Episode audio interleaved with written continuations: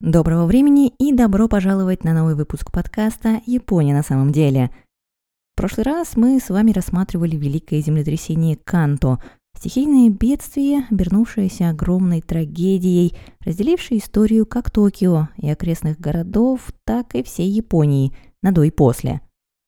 И вот как раз об этом после я предлагаю вам поговорить сегодня, пронаблюдав за тем, как прошли 7 лет бурного восстановления японской столицы –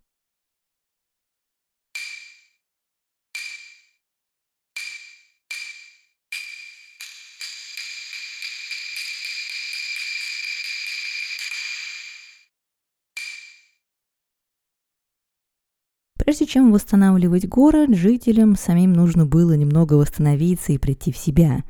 Подлечиться, найти пропавших в суматохе родственников и крышу над головой на первое время. Для организации помощи населению было основано Бюро по оказанию чрезвычайной помощи при землетрясениях. И к третьей неделе сентября, когда система начала работать в полную силу, в ней было задействовано более 700 сотрудников – посменно работавших круглые сутки. Из-за загруженности и невозможности быстро перемещаться по городу, многие из них даже не уходили с работы домой, оставаясь на ночлег в палатках и временных бараках прямо у штаба Бюро помощи, расположившегося на месте здания Министерства внутренних дел. Проблема с транспортировкой людей и ресурсов мешала сотрудникам Бюро помощи и в рабочее время – Гуманитарная помощь не могла достигнуть Токио, а желающие эвакуироваться из города его покинуть. Временного жилья для более полутора миллионов оставшихся без крыши над головой жителей префектуры у Токио тоже не было, а потому тех, кто не мог пешком пробраться через разрушенный регион и временно переехать к родственникам за пределами зоны разрушения, в ближайшие месяцы ожидала жизнь в одном из немногочисленных парков тогдашней столицы – Десятки тысяч человек собрались в парках Уэну и Хибия, вокруг императорского дворца и на открытых площадях районов Сиба и Асакуса. Газеты писали, что для размещения пострадавших свои двери открыли и некоторые императорские владения, такие как сад в Синдику или вилла Хамарикю. Набитые как селедки на ограниченной площади парков, жители столицы ждали раздачи еды и воды – новостей о родственниках и друзьях. А ров вокруг императорского дворца на время стал местом купания. Землетрясение уничтожило довольно большие куски главного городского акведука, разрушило водопровод и сделало доставку воды одной из первоочередных задач на пути к восстановлению.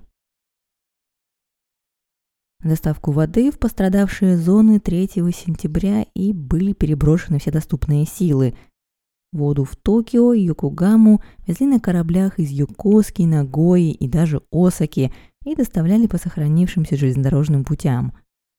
Армия же в это время реквизировала по городам оставшиеся в целости бочки и цистерны. В результате оперативной работы в оставшихся без воды частях города появилось около 250 бочек с чистой водой, которые регулярно наполнялись из задействованных для этого автоцистерн – Снабжение пострадавших водой было организовано настолько эффективно, что даже в конце сентября, когда большая часть городской системы водоснабжения была восстановлена, люди продолжали быстро освобождать автоцистернам дорогу и в благодарность кричать «Бонзай», вспоминает один военный в запасе, который вместе с группой других волонтеров прибыл в Токио из Сендая. Доставка воды в отдельные части города продолжилась до конца года – и за это время автоцистерны перевезли около 150 миллионов литров питьевой воды. Второй срочной необходимостью пострадавших была еда, и она была значительно серьезней. Если воду нужно было просто набрать и доставить, еду нужно было сначала найти. Ну, на первое время у нас есть склады Фукагава. Хотела было выдохнуть армейское руководство, но, увы, Фукагава сгорела подчистую. А потому, пока армия раздавала пострадавшим небольшие запасы того, что сохранилось на соседних складах, флот взялся на доставку продовольствия из соседних префектур. Но, как бы хороши не были военные запасы, они не бесконечны. Правительству пришлось подсуетиться. Призыв о помощи был отправлен во все префектуры, а 2 сентября, боясь, что добровольной помощи может не хватить, правительство издало приказ номер 396, разрешив себе изымать продовольствие, медикаменты, транспортные средства и стройматериалы на нужды пострадавших от землетрясения. Куда более простым и прямолинейным было послание главы полиции Йокогамы. «У нас нет ни воды, ни еды. Пожалуйста, незамедлительно отправьте помощь». Впрочем, правительство волновалось зря. Поддержка, отправленная регионами, была щедрой. Проблемы начинались там, когда нужно было ее получить. Например, 3 сентября в порт Токио прибыло судно «Сенкай», на борту которого находились срочно отправленные из Осаки тысяча кокуриса. Но возможности получить их у пострадавших не было, и разгромленного порта до Сенкая было не добраться. Губернатор Токио Нагата вспоминал, насколько досадно было иметь перед носом голодного города целую гору риса, но не иметь возможности к ней прикоснуться. Разгрузить злосчастный рис у городских властей получилось лишь неделю спустя. Когда же поставки продовольствия наконец-то были налажены, отчеты сообщают, что с 16 по 21 сентября по 3 го или примерно 450 граммов риса получили 2 миллиона 97 тысяч 170 человек на территории префектуры Токио. В октябре в Канду начала поступать гуманитарная помощь из-за рубежа, а в общем раздача еды продлились более полугода, до 10 апреля 1924 года. Третьей важной составляющей незамедлительной помощи были медикаменты и медицинское обслуживание. И вот тут, считали очевидцы, государство миссию по настоящему спасению провалило. Тяжело раненых пациентов часто оставляли лежать в ожидании смерти, а раненых сравнительно легко просто отправляли домой, потому что на них не было ни времени, ни места. Впрочем, обвинить медицинский персонал тоже сложно – Больницы в Токио и окрестностях были разрушены, и временным госпиталям не хватало ни персонала, ни медикаментов и оборудования. А проблемы с доставкой были все те же. Когда поставки наконец-то наладились, а волонтеры из других регионов страны смогли добраться до Канто, медицинская помощь стремительно улучшается. В городе основываются станции медицинской помощи, передвижные клиники – а по застроенным бараками площадям ходят доктора и медсестры, следящие за состоянием здоровья населения. Уже дважды упомянув волонтеров, думаю, стоит отметить, что отклик на призыв о помощи был действительно огромным. Помимо помощи, которую правительство запросило от префектур, к сбору подключились и обычные граждане. Пожертвования для пострадавших собирали храмы, они же временно взяли на себя функции почты и помогали людям писать и отправлять открытки с сообщениями родственникам или знакомым и предоставляли транспорт для перевозки приезжающих в столицу со всей страны врачей. В парке Уэну, неподалеку от национального парка, развернулась бесплатная парикмахерская для пострадавших, а жители других регионов собрали и отправили в Токио более двух миллионов конвертов материальной помощи – к слову, за массовые сборы жителей Токио во многом могли поблагодарить осакские газеты. Несмотря на продолжающуюся борьбу за самую свежую информацию и рейтинги, газеты Асахи и Майничи объединились в своем усилии собрать как можно больше средств на помощь пострадавшим от катастрофы.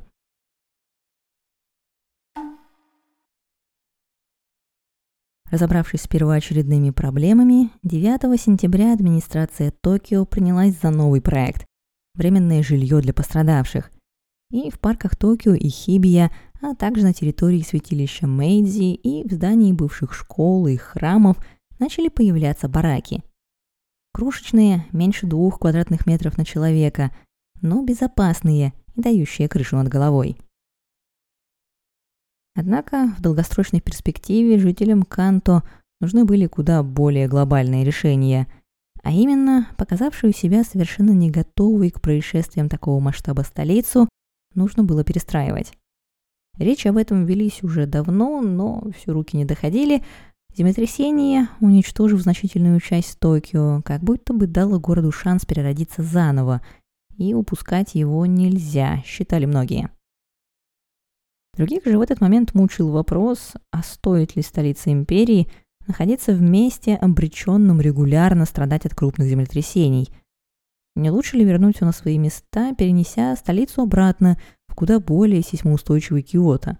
Ну, или хотя бы в другой город Западной Японии, так и расположение у нее будет более центральное, особенно если учитывать входившие тогда в состав Японской империи Тайвань и Корею.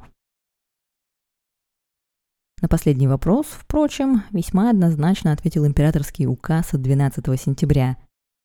Токио, столица империи, в глазах народа был центром политической и экономической деятельности, источником культурного развития нации.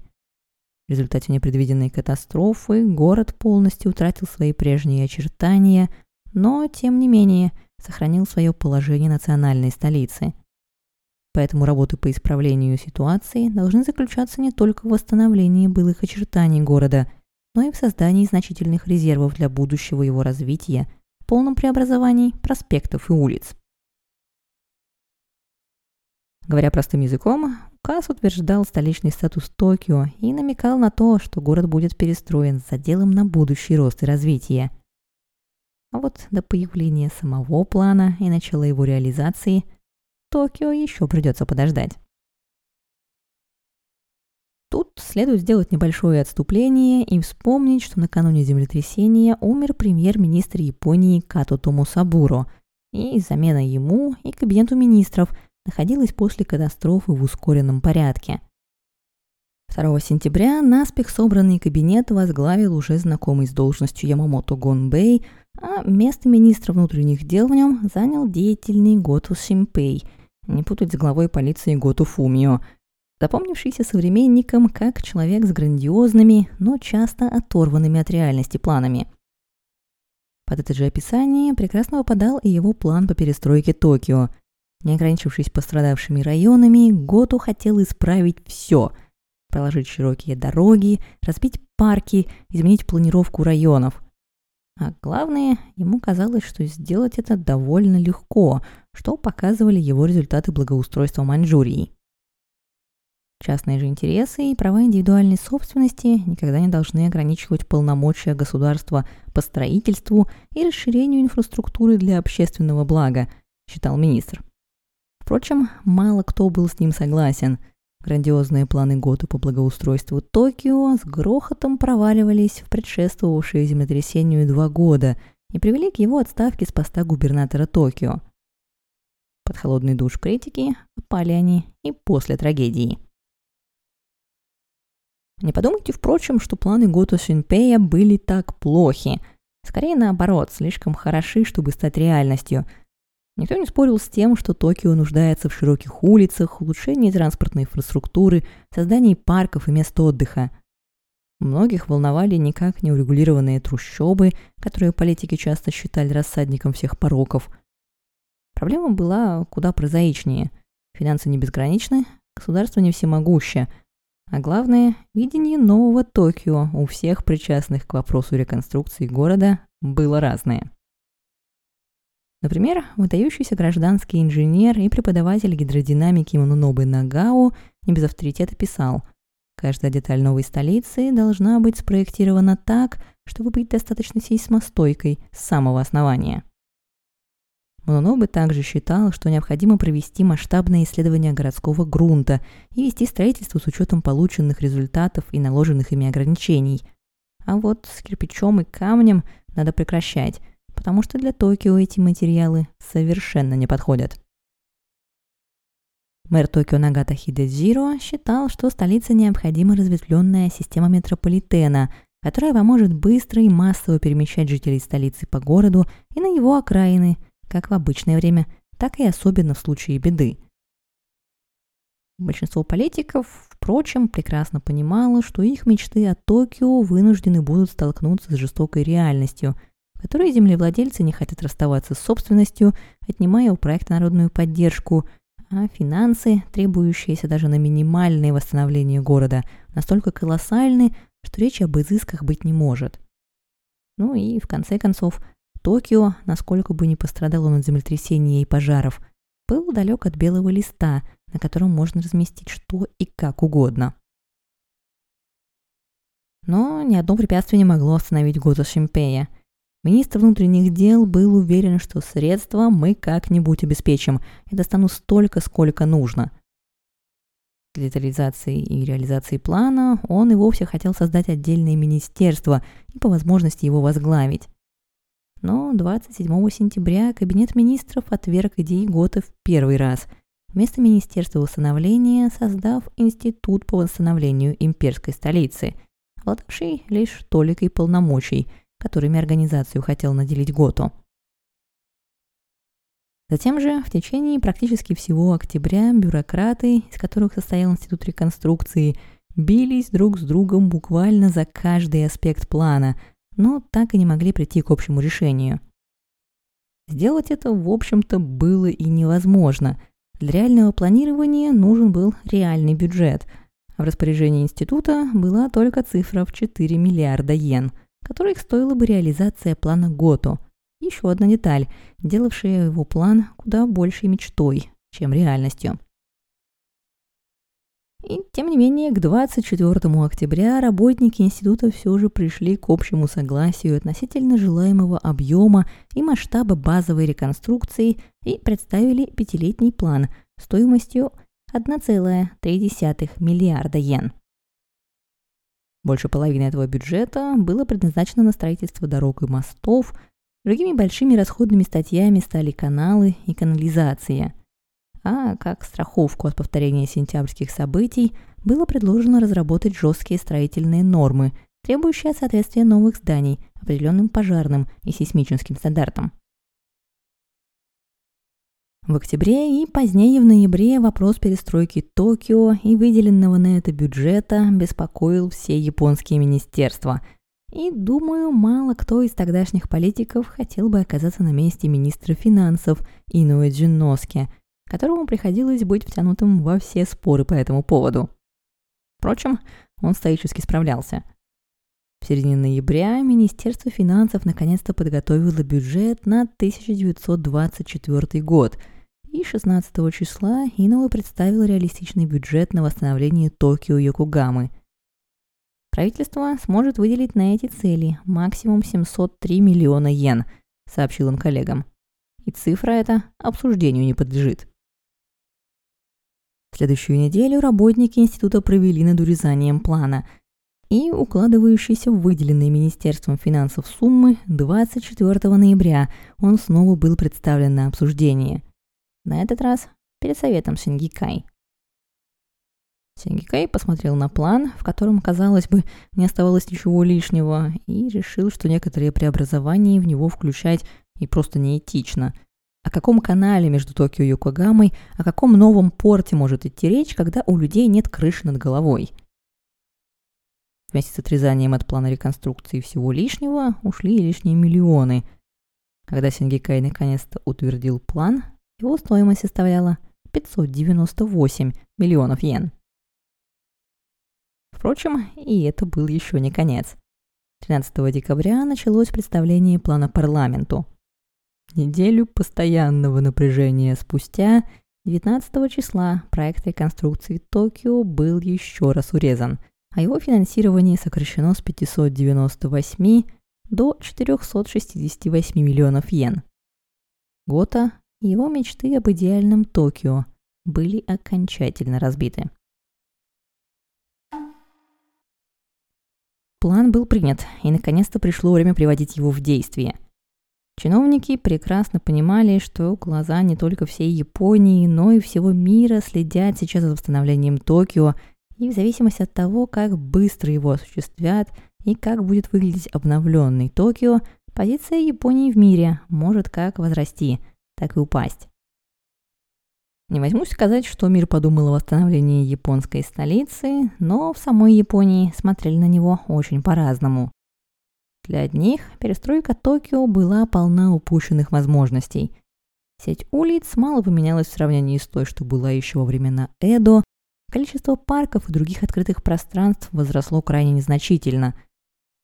И, тем не менее, сказать, что город не изменился к лучшему, нельзя, уверяли другие.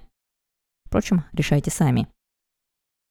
Примерно 15% территорий, занятых ранее жилыми постройками, были реквизированы на постройку дорог, парков и других объектов инфраструктуры. Около 250 тысяч участков земли изменили свои границы, и в среднем каждый землевладелец потерял около 10% принадлежавшей ему площади – Высокоранговый чиновник Бюро восстановления, ответственный за перепланировку города Такебе Рокудзо, вспоминал, что работникам пришлось так или иначе передвинуть 203 510 зданий, то есть практически все постройки на территории 66 районов. И хотя сперва, вспоминал Такебе, народ часто был недоволен предстоящим уменьшением площади построек или переездом – к 1928 году жители воспринимали это уже довольно спокойно. Во многом, не без гордости добавлял он, потому что получали рассчитанную по сложной формуле компенсацию, которая действительно покрывала все расходы на переезд и даже упущенную выручку магазинов на время закрытия. В итоге релокация зданий обошлась Токио 155 миллионов 318 тысяч 997 йен. На высвобожденной от перемещения здания территории появились широкие дороги, были построены начальные школы. Еще около 40 миллионов Токио потратил на восстановление и улучшение своей канализации. А вот на парки и социальные объекты денег в бюджете оставалось уже не так много. В бережье реки Сумида появились три новых крупных парка, и еще около сотни небольших были размещены по всему городу. Но этого было крайне мало – и именно в этом видели большое упущение критики процесса. До землетрясения 1923 года всего 1,7% земель в Токио считались парковыми. В 1930 году этот процент вырос до 3,7%. И все же, в сравнении с крупными городами Европы и Америки, зелени японской столицы катастрофически не хватало. Объектам социальной сферы, впрочем, повезло еще меньше. От общего бюджета им досталось чуть больше 1% средств. Поэтому сделано было лишь самое необходимое. В самых бедных районах города появились государственные ломбарды, призванные отгородить жителей районов от частных займов под кабальный процент и повысить финансовую грамотность населения. И открылись 14 бюро занятости, в которых жители могли получить помощь в поиске постоянной работы – Список дополнили 11 общественных столовых, 10 бесплатных детских садов, 10 недорогих мужских общежитий, 5 женских трудовых домов и 3 общественные бани. В общем, если сравнивать Токио до 1923 года и после, второй явно выигрывает. Город стал удобнее, зеленее, безопаснее и современнее. Да, он не стал городом мечты из планов Готу Симпея – но создал себе хорошую базу для дальнейшего развития и улучшения. Можно ли было сделать больше и лучше? Конечно, можно, нет предела совершенству. Но с учетом бюджета и временных рамок, которые накладывало не в последнюю очередь общее желание жителей и чиновников вернуться к обычной жизни, получилось весьма неплохо. 24 марта 1930 года восстановление Токио было официально завершено, и следующую неделю город с размахом праздновал свое перерождение. Утром 24 числа толпы людей высыпали на улицы, чтобы увидеть императора Сева, который отправился в тот день на осмотр восстановленной столицы. За день император проехал 35 километров и посетил около десятка локаций, которыми город гордился как наибольшими достижениями – он проехал по самым широким улицам, пересек Сумидагаву по четырем из шести новых мостов, прогулялся по крупнейшему новому парку Сумида и проехал возле еще трех, посетил построенное из железобетона здание госпиталя в Сукиде. Впрочем, три объекта по своей значимости особо выделялись среди остальных. Император провел инспекцию мемориального парка и лично помолился за упокоение душ умерших от землетрясения и пожаров – Затем посетил символ светлого будущего Токио, построенную по последнему слову начальную школу в районе Чиода. Для самого императора, пожалуй, самым знаковым местом стал парк Уэно. Именно оттуда, с площадки неподалеку от памятника Сайгу Такамори, семь лет назад он, будучи еще наследным принцем, созерцал вид разрушенного города. Историки, впрочем, отмечают, что в то время как посещенные императором районы и объекты отражают гордость Токио, районы, которые процессия обошла стороной, олицетворяют его стыд. Вместе с физическим возрождением столицы многие надеялись и на духовное возрождение, причем не только Токио, но и всей Японии. Мечтам этим не суждено было сбыться, и современные развлечения, проституция и бедность магическим образом никуда не исчезли. А потому, чтобы не омрачать торжества, за исключением мемориального парка не посетил император районы Фукагава и Хондзё, где на свое место вернулись бараки бедняков. Не зашел ни в один танцевальный холл, кафе или кинотеатр, и, разумеется, не видно было императора нигде поблизости квартала Юсивара, где отстроились и вернулись к бизнесу многочисленные бордели. Меж тем торжества продолжались. Мэр Токио адресовал коллегам пламенные речи, император по результатам осмотра города высказал свое удовлетворение результатом работы всех, кто принимал участие в восстановлении столицы. Публика же, которой в этих торжествах не довелось занять большую роль, любовалась украшенным к торжеству городом и парадами.